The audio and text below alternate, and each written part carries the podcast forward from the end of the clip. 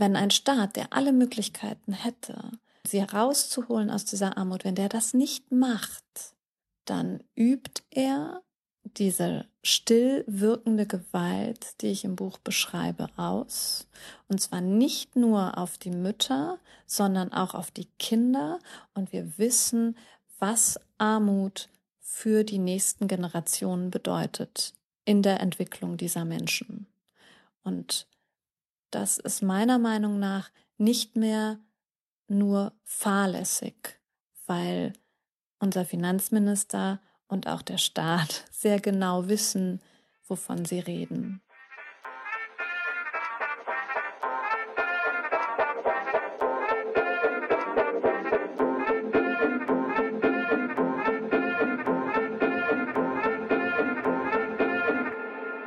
Hi, hier ist Laura und ihr hört den Lila Podcast Feminismus für alle.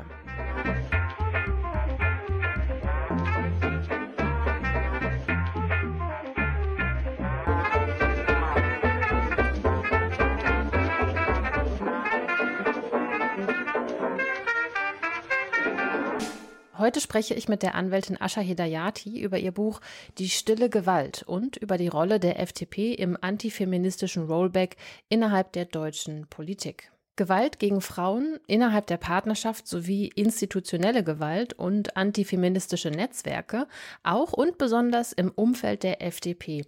Das alles sind ja Themen, die wir hier beim Lila Podcast schon eine Weile beobachten und auch immer wieder mal bearbeiten. Ihr braucht für die heutige Sendung zwar keine Vorkenntnisse, aber wer sich einen Deep Dive in den Themenkomplex gönnen will, findet die Links zu den passenden Sendungen in den Show Notes. Asha Hedayati ist Anwältin, spezialisiert auf Familienrecht und vertritt schwerpunktmäßig gewaltbetroffene Frauen in Trennungs-, Scheidungs- und Gewaltschutzverfahren. Sie erlebt also aus erster Hand, könnte man sagen, die Auswirkungen von Gewalt gegenüber Frauen und wie diese durch staatliche Institutionen begünstigt und in vielen Fällen sogar reproduziert wird.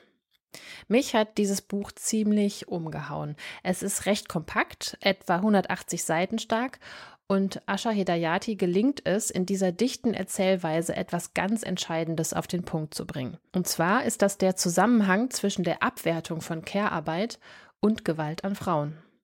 Das Ganze geschieht nämlich in einem Wirtschafts- und damit ja auch Gesellschaftssystem, in dem Macht, Dominanz und Wettkampf wichtiger sind als Empathie und Fürsorge. Und genau diesen Zusammenhang versuchen wir jetzt auch mal in der Sendung herzustellen anhand von aktuellen Beispielen.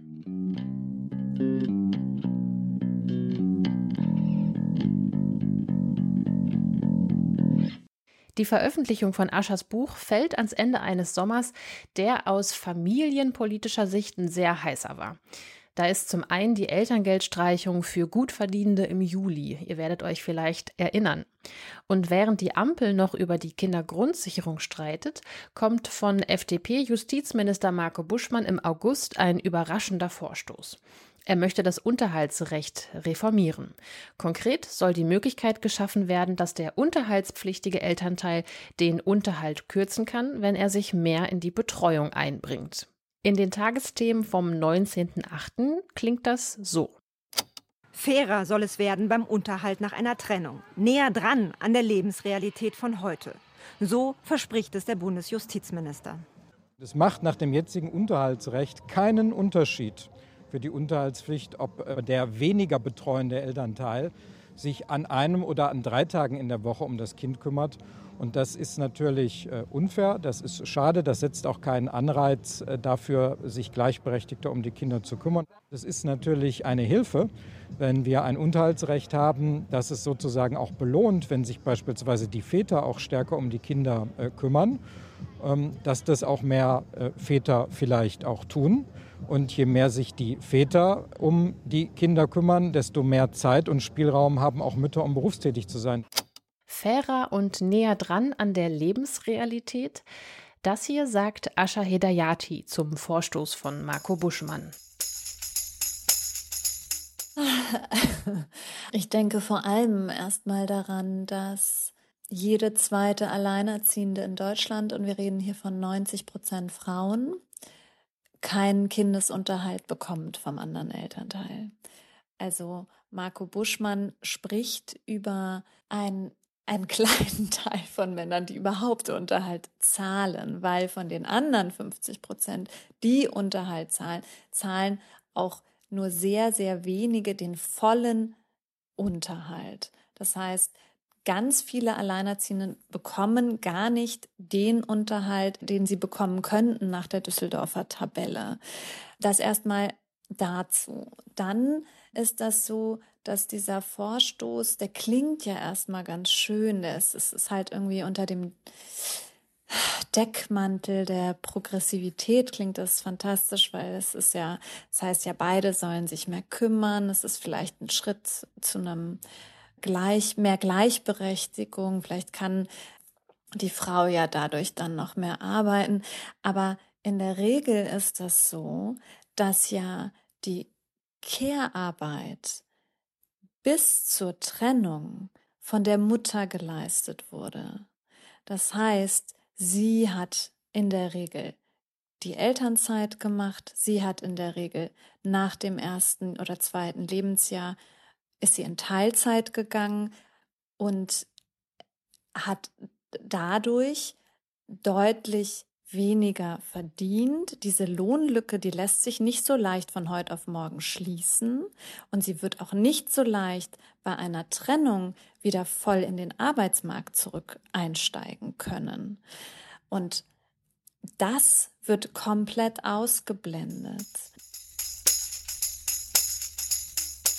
Tatsächlich also geht der Vorstoß von Buschmann eher an der Realität vorbei. Ein Großteil der Alleinerziehenden bekommt überhaupt keinen Unterhalt. Diejenigen, die Unterhalt bekommen, kriegen nicht selten weniger, als ihnen eigentlich zustehen würde. Und selbst bei denen, die gemäß ihres Anspruchs Unterhalt bekommen, könnte man jetzt immer noch darüber streiten, ob der dann auch wirklich kostendeckend ist. Inwiefern es Alleinerziehende überhaupt entlasten soll, wenn sie bis zu 100 Euro weniger Unterhalt fürs Kind bekommen, aber immer noch den Mental Load mehr oder weniger alleine tragen, die komplette Infrastruktur fürs Kind vorhalten und nur wenige Stunden mehr in der Woche zur Verfügung haben, die sie theoretisch in die Erwerbsarbeit stecken könnten, das ist nicht nur mir völlig unklar. In den Shownotes findet ihr als Beispiel eine Stellungnahme vom Verband Alleinerziehender Mütter und Väter. Urteil Fairness geht anders. Ich höre da bei Marco Buschmann ja eher ein Narrativ durch, das Finanzminister Christian Lindner am 28. August ebenfalls bedienen wird. Gemeinsam mit Familienministerin Lisa Paus von den Grünen stellt er die Eckpunkte der geplanten Kindergrundsicherung vor und sagt unter anderem dieses. Wir wollen einerseits ja die materielle Situation Alleinerziehender verbessern, aber andererseits nicht zusätzliche Anreize geben, sich nicht um Arbeit zu bemühen. Es ist ja eine beklagenswerte Tatsache, dass die Erwerbsbeteiligung von Alleinerziehenden im vergangenen Jahrzehnt trotz des Ausbaus der Kinderbetreuungsinfrastruktur zurückgegangen ist. Also weniger Erwerbsbeteiligung bei Alleinerziehenden während des vergangenen Jahrzehnts. Und da dürfen wir kein Signal senden, dass das verfestigt, sondern im Gegenteil, wir geben hier einen Anreiz ab Schuleintritt der Kinder, dass es ähm, eine Arbeit braucht. Das Problem an dieser Aussage ist, sie ist falsch. Tatsächlich ist die Erwerbsbeteiligung von Alleinerziehenden gestiegen, mit einem kleinen Knick während der Covid-Pandemie. Alleinerziehende arbeiten im Vergleich zu Müttern in Paarbeziehungen sogar mehr und öfter in Vollzeit. Interessenvertretungen Alleinerziehender laufen natürlich Sturm, kritisieren das frauenfeindliche Narrativ in einem offenen Brief. Lindner hingegen weigert sich, seine Aussagen richtig zu stellen und sich zu entschuldigen. Im Sommerinterview und Bericht aus Berlin wird er am 3.9. sagen, er habe Alleinerziehende im SGB II-Bezug gemeint. Aber auch hier, richtig ist, dass 40 Prozent der Alleinerziehenden, die Sozialleistungen erhalten, einer Arbeit nachgehen. Das ist mehr als der Durchschnitt der LeistungsempfängerInnen und so im Buch von Asha Hedayati nachzulesen. Im Übrigen mahnte Lindner noch an, man solle doch nüchtern und rational an die Sache herangehen und bedient somit im Vorbeigehen also auch noch das Narrativ von der hysterischen, emotionalen Frau. Ich muss ganz ehrlich sagen, es fällt mir sehr, sehr schwer, ruhig zu bleiben. Das macht mich wahnsinnig wütend, weil entweder versteht unser Finanzminister nichts von diesen Zahlen Oder, und das ist äh, der schlimmere Fall, er versteht diese Zahlen sehr gut, er weiß ganz genau, wovon er redet. Und es ist ihm schlicht egal, dass 43 Prozent der Alleinerziehenden in Deutschland als einkommensarm gelten und sehr, sehr viele, die im Sozialleistungsbezug sind, trotzdem arbeiten. Das heißt, sie arbeiten, sie haben einen Job, der so prekär bezahlt ist, kümmern sich um ihre Kinder nebenbei unbezahlt und müssen trotzdem, sie arbeiten teilweise in systemrelevanten Jobs und müssen trotzdem öffentliche Leistungen beantragen und mit ihren Kindern in Armut leben. Und dann kommt ein Finanzminister und setzt sich dahin und behauptet wissentlich, meiner Meinung nach, wissentlich solche falschen Tatsachen. Für mich ist das gewaltvoll, weil ich der Meinung bin, dass ein Staat, der alle Möglichkeiten hätte, Frauen und ihre Kinder, es sind eben nicht nur die Frauen, es sind auch die Kinder mit den Frauen, aus solchen prekären Lebenssituationen herauszuholen, beispielsweise mit einer ordentlichen Kindergrundsicherung, aber meiner Meinung nach reicht es auch gar nicht, aber immerhin, das wäre schon mal ein erster Schritt. Und wenn ein Staat, der alle Möglichkeiten hätte, das zu tun, sie herauszuholen aus dieser Armut, wenn der das nicht macht, dann übt er diese still wirkende Gewalt, die ich im Buch beschreibe, aus. Und zwar nicht nur auf die Mütter, sondern auch auf die Kinder. Und wir wissen, was Armut für die nächsten Generationen bedeutet in der Entwicklung dieser Menschen. Und das ist meiner Meinung nach nicht mehr nur fahrlässig, weil unser Finanzminister und auch der Staat sehr genau wissen, wovon sie reden. Die FDP ist übrigens auch die Partei, die in ihrem sogenannten Zehn-Punkte-Plan für ein modernes Familienrecht das Wechselmodell als Standardfall bei Trennungen gesetzlich vorschreiben will. Die FDP fordert außerdem das gemeinsame Sorgerecht ab Geburt, auch gegen den ausdrücklichen Willen der Mutter. Bisher ist es so, dass nur bei verheirateten Paaren der Vater automatisch das Sorgerecht über das Kind hat, übrigens auch, wenn er gar nicht der biologische Vater ist. Diese Forderungen decken sich eins zu eins mit denen radikaler Väterrechtler. Und auch Justizminister Buschmann kommt mit seinem Vorstoß, das Unterhaltsrecht zu reformieren, den Väterrechtlern entgegen. Eine schriftliche Anfrage der linken Bundestagsabgeordneten Gökay Akbulut ergab, dass es im Vorfeld Gespräche gab zwischen dem Justizministerium und Mitgliedern des maskulistischen Vereins Interessengemeinschaft Unterhalt und Familienrecht, abgekürzt dann ISUV. Nachzulesen ist das in einer großen investigativen Recherche von Korrektiv gemeinsam mit dem Stern, die vier Tage nach meinem Gespräch mit Asha Hidayati veröffentlicht wurde. Darin geht es um antifeministische Väterrechtsorganisationen und ihre Verbindungen in die FDP. In dem Artikel wird nicht nur das maskulistische Netzwerk als solches visualisiert, sondern auch konkret aufgezeigt, wie Väterrechtler über die FDP Einfluss nehmen auf Politik und Justiz. Ihr findet den Link zu dieser Recherche ebenfalls in den Show Notes. Wie würdest du denn die familienpolitische Lage derzeit insgesamt bewerten? Also was weht da für ein Wind durch Deutschland? Wie ähm, rückwärtsgewandt die Familienpolitik ist, hat sich meiner Ansicht nach ziemlich deutlich während der Pandemie manifestiert. Da gab's ja, da wurden ja Familien wirklich allein gelassen die haben ähm, auch keine Ressourcen oder Alleinerziehende und aber auch Familien insgesamt alleingelassen, weil die überhaupt gar keine Ressourcen mehr hatten, laut zu werden. Ja, also die haben dann, die mussten sich dann neben Homeoffice, neben ihrer Arbeit noch um ihre Kinder kümmern. Es gab kaum finanzielle Hilfen.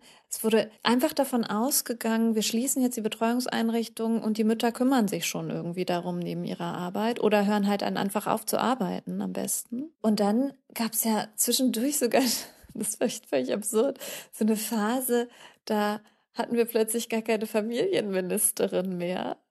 Die ist ja dann, die ist zurückgetreten und dann hat, dann hat die Verteidigungsministerin auch ähm, wurde dann auch Familienministerin. Also es war für mich so ganz deutlich, wie unwichtig überhaupt diese komplette, dieser komplette Bereich Familie, Familienpolitik in Deutschland angesehen wurde und auch immer noch angesehen wird. Das wird immer davon ausgegangen, es wird schon irgendwie laufen, die Mütter werden sich schon darum kümmern. Ähm, so einer Selbstverständlichkeit wird davon ausgegangen, dass Mütter eben diese unbezahlte Care-Arbeit übernehmen, weil sie können ja quasi dankbar dafür sein, dass sie, dass sie ähm, die Liebe der Kinder als Gegenzug bekommen oder was auch immer sich da Menschen vorstellen. Das steckt ja im Kern drin und auch eben in der Politik der FDP und in den Ansichten unseres Finanzministers, im, im Kern steckt da ja der, das Problem drin, eben der unbezahlten und unsichtbaren Care-Arbeit als Stützpfeiler allerdings unseres Wirtschaftssystems. Inwiefern hängt denn das alles miteinander zusammen? Das beschreibst du ja in deinem Buch. Wie hängt unser Wirtschaftssystem zusammen mit der unbezahlten Care-Arbeit und der Gewalt gegenüber Frauen? Könntest du das mal versuchen, für unsere HörerInnen zu beschreiben? Ohne die unbezahlte Care-Arbeit, aber auch ohne die Care-Berufe, die so schlecht bezahlt sind. Ja, also dieser gesamte Care-Bereich, der so wenig wertgeschätzt wird, sowohl die unbezahlte Care-Arbeit als auch die Care-Berufe, würde dieses System komplett zusammenbrechen. Es wäre unmöglich, also wie sollen beispielsweise zwei Erwachsene gemeinsam Kinder bekommen und beide in Vollzeit arbeiten, wenn es noch nicht mal genügend Kita-Einrichtungen und Kita-Plätze gibt oder Betreuungsein andere nach der Schule dann irgendwie Horteinrichtungen gibt. Das heißt, es muss immer eine Person in Teilzeit gehen, mindestens. Und das wird einfach so vom System so angenommen. Und das machen in der Regel, da haben wir ja die Zahlen, das machen ja in der Regel die Frauen. Und die Frauen, die das machen, die sind wirtschaftlich abhängig von ihren Partnern. Das heißt, wenn sie sich für eine Trennung entscheiden wollen aus so einer Partnerschaft, dann ist es sehr häufig in solchen Konstellationen eine Entscheidung zwischen Gewalt oder Armut. Und das ist deswegen so perfide, weil der Staat von dieser unbezahlten Care-Arbeit profitiert und gleichzeitig die Trennung aus der Gewaltbeziehung erschwert aufgrund dieser wirtschaftlichen Abhängigkeit. Du hattest vorhin ja auch davon gesprochen, dass in der Regel bis zur Trennung die Mütter mhm. hauptsächlich die Care-Arbeit leisten. Mhm. Und es mhm. ist ja ähm, auch das Interesse der Väter an, der, ähm, an den mhm. Kindern und an der paritätisch aufgeteilten Sorgearbeit. Ja, das ähm, taucht plötzlicherweise dann immer im ja. Moment der Trennung auf. Ja. Ne? Ja, und genau. Ähm, dort wird dann auch die gemeinsame äh, Sorge auch als Gewalt- und Machtinstrument gegenüber den Ex-PartnerInnen missbraucht. Du beschreibst ja auch im Buch, inwiefern dann die staatlichen Institutionen diese Gewalt mhm. nicht nur begünstigen, sondern sogar fortführen und reproduzieren. Kannst du uns da auch vielleicht noch ein bisschen was aus deiner ja. Arbeit als Anwältin beschreiben? Ja, das Problem ist ja häufig, dass, wie du eben schon gesagt hast, die Hauptbezugsperson oder Hauptbetreuungsperson bis zur Trennung in der Regel die Mutter war. Das sehen wir ja auch an den Zahlen. Dann kommt es zu der Trennung, das empfindet der gewalttätige Partner als enormen Kontroll- und Machtverlust und versucht über familiengerichtliche Verfahren beispielsweise diese Kontrolle und diese Macht wiederherzustellen. Und es gelingt ihm auch, weil die staatlichen Institutionen da ganz häufig einen blinden Fleck haben. Also ich kann gerne einen Beispielsfall bilden. Sie hat über Jahre Gewalt erfahren, hat das Kind hauptsächlich betreut, hat ihn vielleicht sogar zwischendurch darum gebeten, bitte hilf mir doch auch ein bisschen bei der Kinderbetreuung. Ihn hat das wahnsinnig aggressiv gemacht. Er sagt ihr immer, nee, das ist deine Aufgabe, ist dein Job. Ich gehe doch schon arbeiten und fütter dich durch. Reagiert zunehmend aggressiver und irgendwann schafft sie den Absprung und trennt sich und flüchtet vielleicht sogar in ein Frauenhaus oder zu einer Freundin oder wie auch immer. Und dann plötzlich kommt der Ex-Partner und sagt, Moment, ich habe keinen Zugang mehr zu ihr, sie ist jetzt wirklich weg.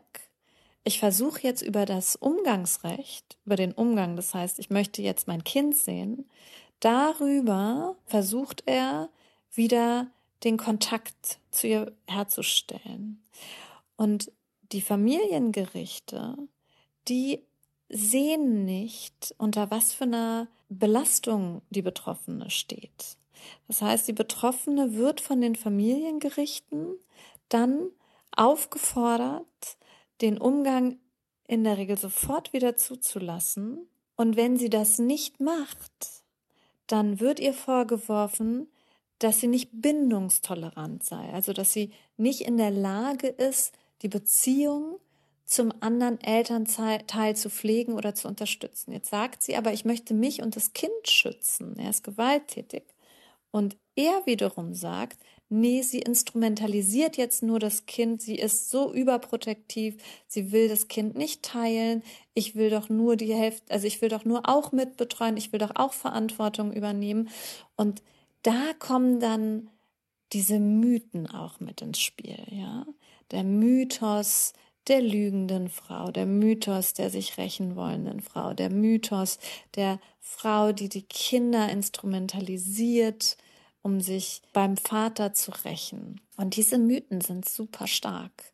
Das heißt, es wird auch beim Familiengericht ein ganz großer Schwerpunkt darauf gelegt, was sie macht. Wie hat sie sich verhalten? Wie hat sie sich vor der Trennung verhalten? Wie hat sie sich nach der Trennung verhalten? Anstatt zu schauen, Moment mal, er hat sich überhaupt nicht gekümmert, er war gewalttätig und jetzt macht er quasi eigentlich weiter. Und wir als staatliche Institutionen befeuern diese Nachtrennungsgewalt auch noch. Zum Beispiel, indem gesagt wird, die Gewalt betrifft ja nicht das Kind, die Gewalt äh, betrifft ja nur die Frau oder auch der Klassiker zu einem Konflikt gehören immer zwei Seiten.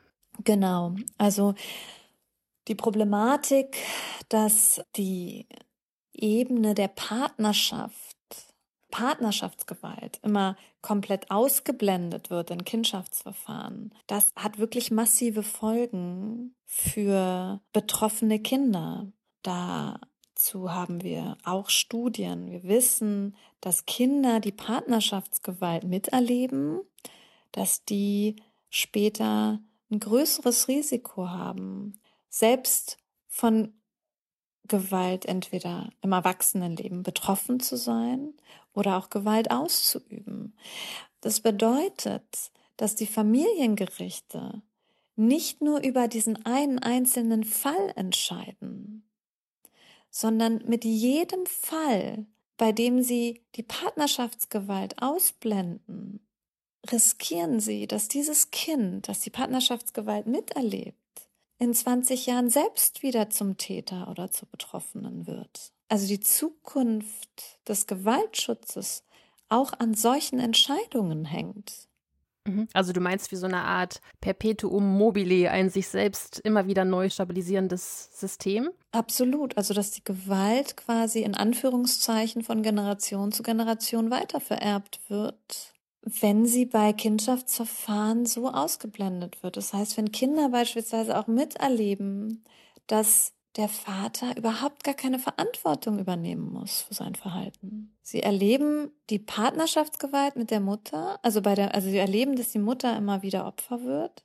Sie erleben, dass sie sich trennt. Sie erleben, dass sie versucht, sich und das Kind zu schützen. Und dann erleben sie ein Familiengericht oder ein Jugendamt, was die Mutter dann dazu zwingt, den Umgang auf jeden Fall wieder zuzulassen zu einem Vater, dem aber keine Täterarbeit auferlegt wird, der keine Kurse machen muss, der keine Anti-Gewalt-Trainings irgendwie ableisten muss.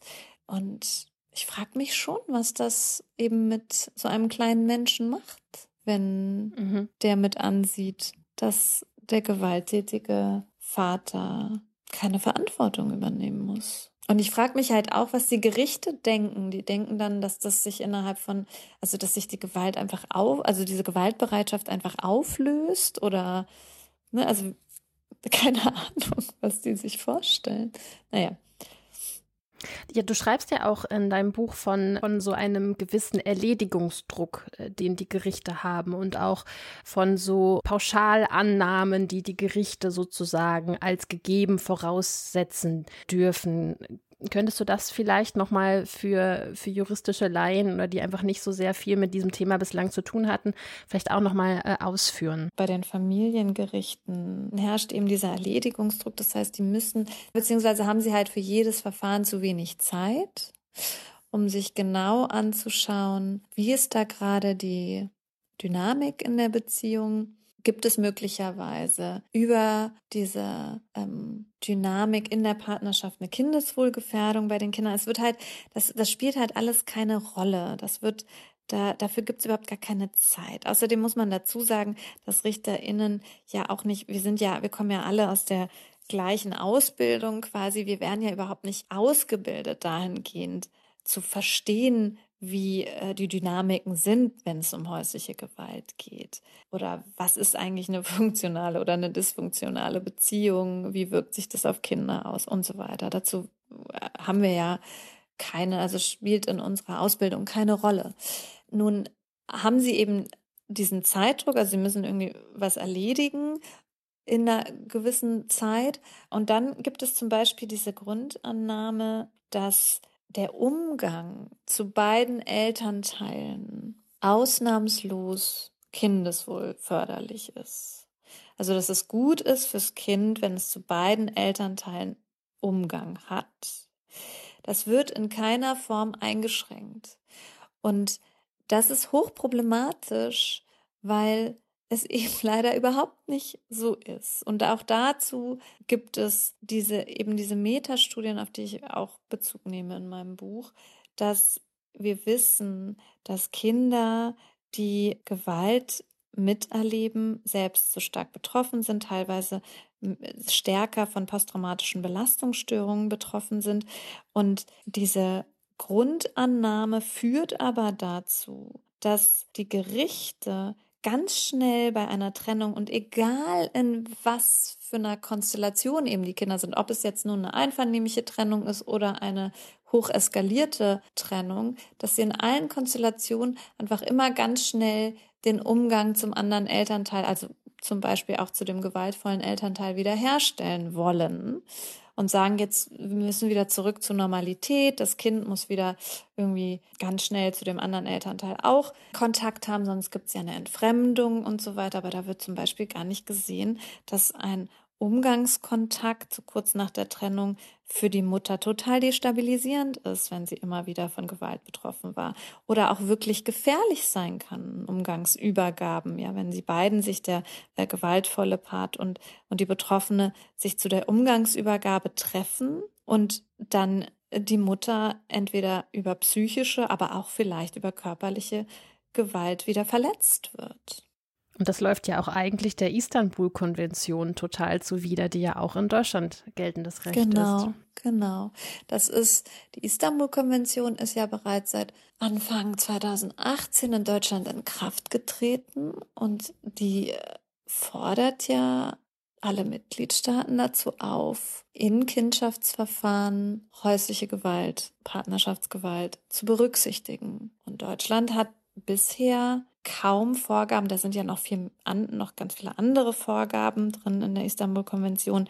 Deutschland hat kaum Vorgaben umgesetzt ähm, und der Europarat hat letztes Jahr Deutschland explizit gerügt dafür, dass sie bei der Umsetzung noch sehr hinterher sind. Mhm. Auf den Grevio-Bericht beziehst du dich damit, richtig? Genau, Genau. Mhm. Kannst du denn vielleicht noch etwas konkreter ein oder zwei Fälle beschreiben aus deiner Arbeit als Anwältin, in denen du dir eigentlich sicher warst, dass das Gericht und das Jugendamt deine Mandantin jetzt schützen müssten und dann aber das Gegenteil der Fall war? Also ein ganz klassischer Fall vielleicht nicht, der sich immer wieder wiederholt, ist der, dass beispielsweise, also die Polizei wird gerufen aufgrund von häuslicher Gewalt Sie kommt und entweder weist sie den Ex-Partner wirklich aus der Wohnung oder die Polizei nimmt die Betroffene mit und sagt ihr, du kannst ins Frauenhaus gehen mit deinem Kind. Oder sie machen halt gar nichts, gibt es natürlich auch leider,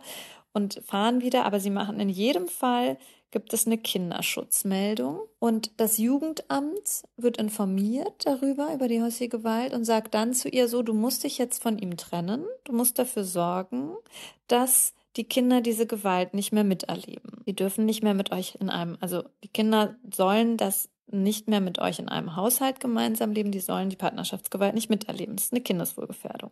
Soweit erstmal richtig. Dann trennt sich die Mutter von dem Partner auch, weil sie eben Angst davor hat, dass die Kinder sonst möglicherweise vom Jugendamt in Obhut genommen werden könnten. Damit wird ja auch gedroht, ja, wenn ihr euch nicht trennt, also wenn du dich nicht trennst, dann müssen wir die Kinder aus dem Haushalt nehmen. Mhm. Und dann trennt sie sich, geht ins Frauenhaus oder zu einer Freundin oder zu einer Bekannten oder wie auch immer. Und wenige Wochen später erreicht sie ein Schreiben vom Familiengericht, in dem steht, so kommen Sie bitte zur Anhörung. Er hat den Umgang beantragt. Und sie muss irgendwie einen Monat später zum Anhörungstermin beim Familiengericht. Und da soll direkt der Umgang geregelt werden. Das heißt, da soll geregelt werden, wann und wie der Vater das Kind wieder sehen soll oder sehen kann. Und das sind so Momente, wo sie dann sagt, aber Moment mal, ich habe mich doch jetzt geschützt vor ihm und die Kinder schützt sich auch vor ihm. Und er hat auch schon damit gedroht, sich an mir und an den Kindern zu rächen. Ich kann das jetzt, ich habe Angst davor, den Umgang zuzulassen. Erstmal habe ich Angst vor den Übergaben, dann habe ich Angst davor, dass er sich an den Kindern rächen wird und dass er über die Kinder eben weiter Psychoterror machen wird. Und das Familiengericht und das Jugendamt oder beziehungsweise das Jugendamt, was vorher gesagt hat, so du musst dich jetzt trennen, sagt jetzt aber, im Moment mal, wenn du den Umgang nicht zulassen kannst zu dem Vater, dann ist das auch eine Kindeswohlgefährdung. Dann müssen wir die Kinder wieder bei dir rausnehmen und umplatzieren zum Vater. Und das ist ein unglaublich belastender Teufelskreis für die Betroffenen.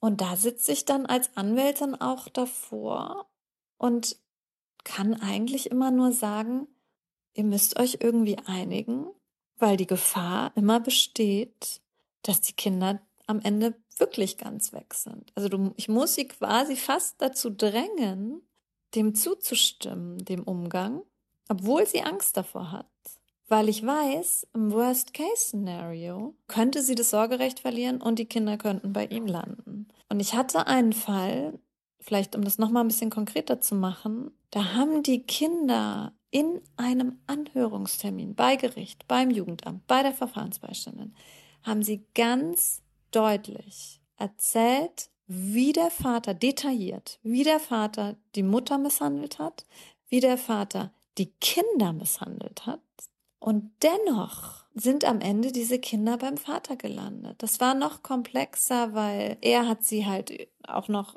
terrorisiert über so viele verschiedene familiengerichtliche Verfahren, dass sie irgendwann auch einfach nicht mehr konnte und emotional so am Ende war, auch von diesen Verhandlungsterminen, dass sie stationär aufgenommen werden musste, dass sie eben wirklich auch nicht mehr emotional verfügbar sein konnte. Aber die waren dann bei dem gewaltvollen Partner.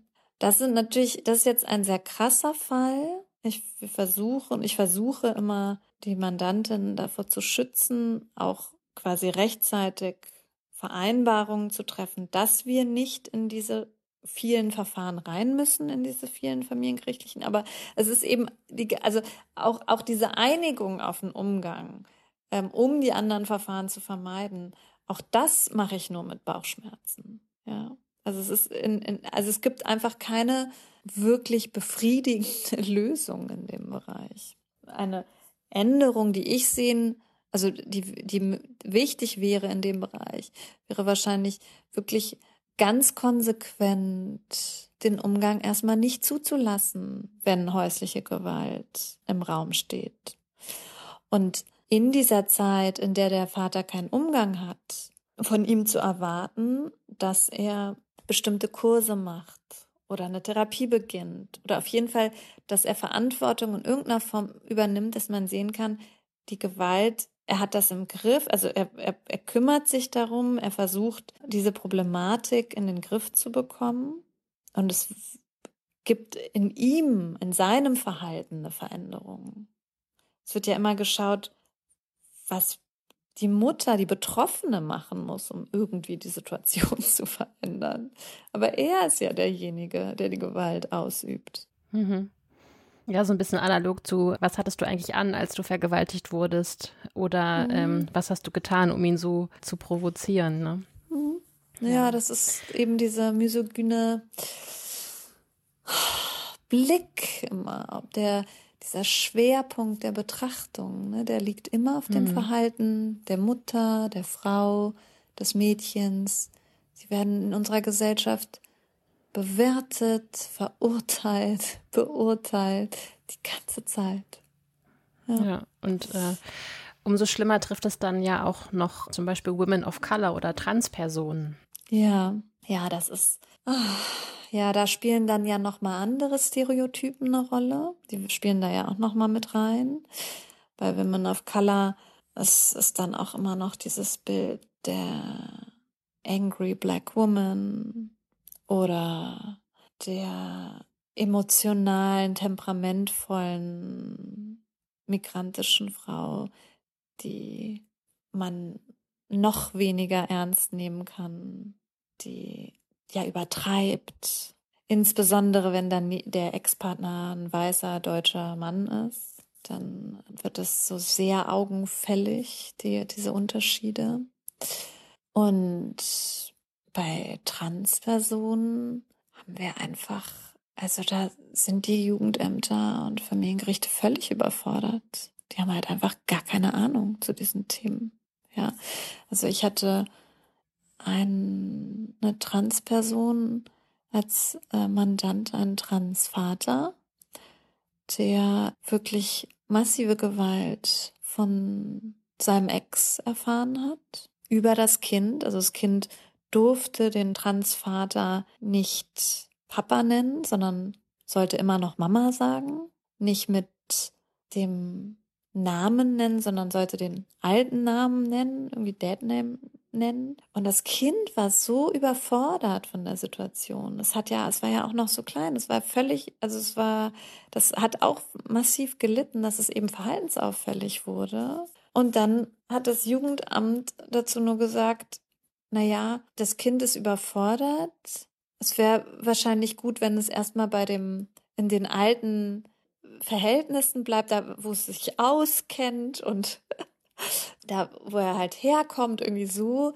Und dieses Neue, was da mit dem, mit der, mit dem Transvater zusammen, das, das, das, das kann er ja dann mit der Zeit irgendwie nach und nach kennenlernen oder wie auch immer sie das begründet haben. Also sie hatten halt mhm. einfach, sie waren selber, man merkte nur, das Jugendamt war selber total überfordert von dieser Thematik. Ja, und und erkennt gar nicht den Loyalitätskonflikt, ja. in den das Kind gerät, aufgrund ja. der Einwirkungen des, ja. des CIS-Vaters. Ja. Moment, ne? Und man und merkt auch gar nicht, wie gewaltvoll das halt ist, ja, für alle Beteiligten, wenn das mhm. Kind gezwungen wird, Mama zum Transvater zu sagen, zum Beispiel. Wenn du jetzt mal auf die Entwicklung schaust im Familienrecht in den, in den letzten Jahrzehnten, kannst du da eine Tendenz ablesen oder wie, wie ist deine Haltung, deine Stimmung, wenn du da, da drauf schaust und mal einen Blick auf diese Entwicklung wirfst? Wird es immer besser? Wird es immer schlechter? Naja, wir haben ja natürlich insgesamt, wenn wir uns jetzt weg jetzt nur vom klassischen Familienrecht, wenn wir uns jetzt insgesamt einfach die ähm, Themen anschauen, die die Gleichberechtigungsthemen anschauen, dann ist es sicherlich so, dass wir natürlich immer, immer weiter Fortschritte sehen und dass es einen Wandel gibt. Und das Gesetz auch diesen Wandel mitmacht, aber, aber auch langsam. Ne? Also es ist eben Gesetze, man hat das Gefühl, in Deutschland braucht das immer sehr lange. Es ist ja Recht und Normen, die passen sich der Zeit etwas verlangsamt an, aber es kommt schon auch an. Also ich möchte es auch positiv sehen. Es gibt gute Bewegungen. Ich meine, wenn wir uns das jetzt im größeren Bild mal anschauen, wenn wir uns die MeToo-Bewegung beispielsweise anschauen, dann sehen wir ja, dass zivilgesellschaftlich sehr viel passiert und dass es auch wirklich sehr schön ist, wie die Medien beispielsweise jetzt auch diese Themen aufgreifen. Ne, also wenn wir uns anschauen, wie jetzt Rammstein durch die Medien gegangen ist oder mhm. ähm, auch ähm, beim Sport irgendwie den, diesen Übergriff von dem Rubiales. Also das sind alles Sachen, die werden jetzt viel, viel größer medial debattiert. Das sind Errungenschaften auch dieser Bewegung. Und solche Bewegungen, das ist auch ganz normal, wenn die eben an Einfluss gewinnen, dann wird der Gegenwind auch rauer, weil Menschen, wenn andere Einfluss gewinnen, haben, wird die Bedrohung für andere wiederum größer, die Angst ha davor haben, Macht und Privilegien zu verlieren. Aber das bedeutet nicht, dass die Bewegungen dass, dass es nicht gut wäre, dass es sie gibt oder dass sie keinen Einfluss haben. Im Gegenteil. Also man merkt daran, finde ich, daran, dass, dass der Gegenwind rauer wird, daran, dass, wie, wie wichtig auch und, und wie stark eben diese Bewegungen sind. Und das kann man im Kleinen übrigens auch in Partnerschaften beobachten, wenn Frauen emanzipatorische Schritte machen, kleine Schritte, ja, wie ich möchte mich jetzt doch wieder mit meiner Freundin treffen oder ich möchte mich, ich möchte jetzt diese Fortbildung machen oder ich möchte ähm, den Deutschkurs machen oder ich möchte wieder mehr arbeiten gehen. Das empfindet der Partner als massiven Kontroll- und Machtverlust. Und der Höhepunkt dieses Kontroll- und Machtverlustes, der ähm, manifestiert sich in der Trennung.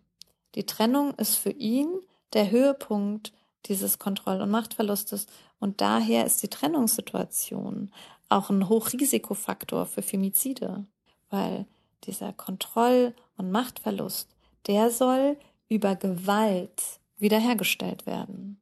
Ich würde dir auch zustimmen, dass das Bewusstsein für strukturelle Zusammenhänge, dass das prinzipiell wächst. Aber ist es nicht gleichzeitig auch irgendwo so, dass eben Partnerschaftsgewalt und häusliche Gewalt, dass das eben immer noch viel zu häufig als so eine Art Einzelfall oder Privatsache eben betrachtet wird. Wie würdest du das einschätzen? Ja, das ist definitiv, also das ist mit ein Grund, warum ich unbedingt dieses Buch schreiben wollte, weil ich endlich, endlich weg will von dem Gedanken, dass das ein individuelles Problem ist. Das ist, zeigt sich ja so häufig in dieser Frage, die einem gestellt wird. Ne? Warum trennen sie sich denn nicht? Warum ist sie denn nicht früher gegangen? Warum hat sie sich überhaupt auf ihn eingelassen? Daran zeigt sich das sehr schön und eindrücklich, dass die Menschen Partnerschaftsgewalt immer nur auf so einer individuellen Ebene betrachten. Und natürlich gibt es da die strukturelle Ebene. Und natürlich gibt es Strukturen, die die Gewalt begünstigen und die Trennung aus dieser Gewaltbeziehung gleichzeitig erschweren. Und da müssen wir ansetzen und da muss es, muss es Veränderungen geben, damit diese männliche Gewalt auch langfristig beendet werden kann. Und ich weiß, dass das dass dann immer so ein Erstaunen kommt, wie männliche Gewalt komplett beenden. Aber es darf nicht utopisch sein, für Frauen ein gewaltfreies Leben zu führen. Das ist ein gutes Stichwort jetzt auch zum Ende unseres Gesprächs hin. Was sind Forderungen, die du hast oder Wünsche für die Zukunft, die du hast? Was muss sich ändern? Vielleicht kannst du aus den vielen Punkten ein paar rausgreifen zum Ende des Gesprächs. Ja, also wir haben ja jetzt viel über das Familiengericht auch gesprochen. Ich denke, ganz wichtig für mich wäre, dass definitiv Partnerschaftsgewalt eben in Kindschaftsverfahren mehr Berücksichtigung finden muss, dass Richterinnen und auch Anwältinnen, also ich meine jetzt alle Juristinnen da auch fortgebildet werden in dem Bereich, dass ähm, sie auch wirklich verstehen, wie finden, wie sind so die Dynamiken, wie, was, was ist häusliche Gewalt. Es gibt nicht nur beispielsweise körperliche Gewalt, Gewalt kann auch psychisch und wirtschaftlich sein. Dann würde ich mir, also das auf der familienrechtlichen Ebene, dann ist natürlich naja, wir müssen uns, wir kommen nicht umhin, Systemfragen zu stellen. Ja, wir kommen nicht umhin, auch uns zu fragen, wie können wir dafür sorgen, dass Frauen, die sich trennen wollen, auch wirklich wirtschaftlich besser gestellt sind, um auch die Trennung zu wagen und nicht in Armut zu landen. Und wie diese Wirtschaftsstrukturen auch dazu führen, dass Männer für Macht, Dominanz und Kontrolle mehr belohnt werden als für Liebe und Care. Und Männer auch mal ganz individuell gesehen, jetzt mal nicht weg, weg von den Strukturen, von den Männern, würde ich mir wünschen, dass sie sich emanzipieren und Ver Ver Verantwortung für ihr Verhalten übernehmen. Weil wir ja immer von Frauen fordern, dass sie sich emanzipieren. Das ist immer, wenn wir an Emanzipationsprozesse denken, dann denken wir an Frauen. Ich würde mir wünschen, dass sich auch Männer endlich emanzipieren und aufhören zu schweigen und wahrnehmen, dass auch sie möglicherweise Grenzen überschritten haben oder einen Freund oder Bekannten haben, der Grenzen überschreitet. Und auch verstehen, dass diese Gesellschaft, in der wir leben, nur dann wirklich frei ist, wenn alle in ihr frei sind. Also Frauen, Männer, queere Personen, Women of Color und so weiter. Wir stellen uns ja, wenn wir an Gewalt gegen Frauen hören, stellen wir uns ja immer körperliche Gewalt vor. Und die gibt es natürlich, also körperliche Gewalt in Form von, ja, also Triggerwarnung, aber Würgen und äh, Faustschlägen, ähm, Nasenbeinbrüchen, sexualisierte Gewalt und so weiter. Aber es gibt eben auch sehr subtile Formen der Gewalt, die psychische Gewalt, über Demütigung, Herabwürdigung, Beleidigung. Wenn dies über Jahre erfolgt, dann kann das auch eine, das komplette Ich der Betroffenen zerstören. Und diese psychische Gewalt, die wird in ganz vielen Kontexten überhaupt nicht ernst genommen. Also bei der Polizei nicht, bei den Jugendämtern nicht, bei Familiengerichten nicht. Das war mein Gespräch mit der Anwältin und Autorin Asha Hedayati. Ich möchte euch abschließend noch zwei Textpassagen aus ihrem Buch mitgeben, von den vielen, vielen Stellen, die bemerkenswert sind. Wir müssen uns klar sein, dass Recht niemals neutral ist. Es ist immer Ausdruck der herrschenden Gesellschaftsordnung. In einer Gesellschaft, die noch immer misogyn und rassistisch geprägt ist, sind auch das Recht und seine Anwendung Ausdruck dieser Diskriminierung. Und Solange Kinder und junge Männer in Wirtschaftsstrukturen aufwachsen, in denen Macht und Dominanz mehr belohnt werden als Liebe und Empathie, wird die Gewalt nicht aufhören. Konkurrenzdenken und Wettbewerb und das Zusammenspiel von kapitalistischen und patriarchalen Strukturen bilden gemeinsam den perfekten Nährboden für Gewalt gegen Frauen. Nachdem ich Aschas Buch gelesen und mit ihr gesprochen habe, ist mir persönlich wieder einmal klar geworden, wie politisch das Private ist. Wir sehen auf privater, auf partnerschaftlicher Ebene, wie die Gewalt gegen Frauen nicht trotz der Emanzipation steigt, sondern eben gerade wegen ihr. In der wohl radikalsten Form manifestiert sich dieser befürchtete Verlust von Macht und Kontrolle gegenüber Frauen dann im Femizid.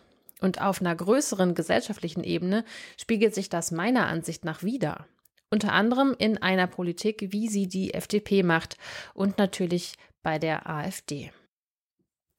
Den Lila Podcast gibt es wieder in zwei Wochen. Unseren Newsletter können wir euch im Moment leider nur noch einmal im Monat anbieten, denn uns geht es finanziell gerade nicht so gut.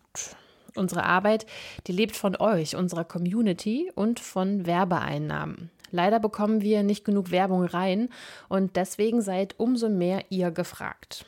Wenn ihr feministischen Journalismus und den Lila Podcast unterstützen wollt, könnt ihr das über Steady, PayPal, Patreon oder per Direktüberweisung machen. Ein Zwanni im Jahr oder jeden Monat ein Euro, das würde schon enorm helfen, wenn genügend von euch mitmachen. Und wenn euch gefällt, was ihr hier hört, dann empfehlt uns doch auch bitte gerne weiter und lasst eine gute Bewertung auf den Podcast-Plattformen da. Kritik und Feedback ist auch immer willkommen, sei es über Instagram per Kommentar auf lila-podcast.de oder per Mail an post.lila-podcast.de. Mein Name ist Laura Lukas, die Titelmelodie stammt von Katrin Rönecke und unsere Cover-Illustration ist von Slinger. Bis bald!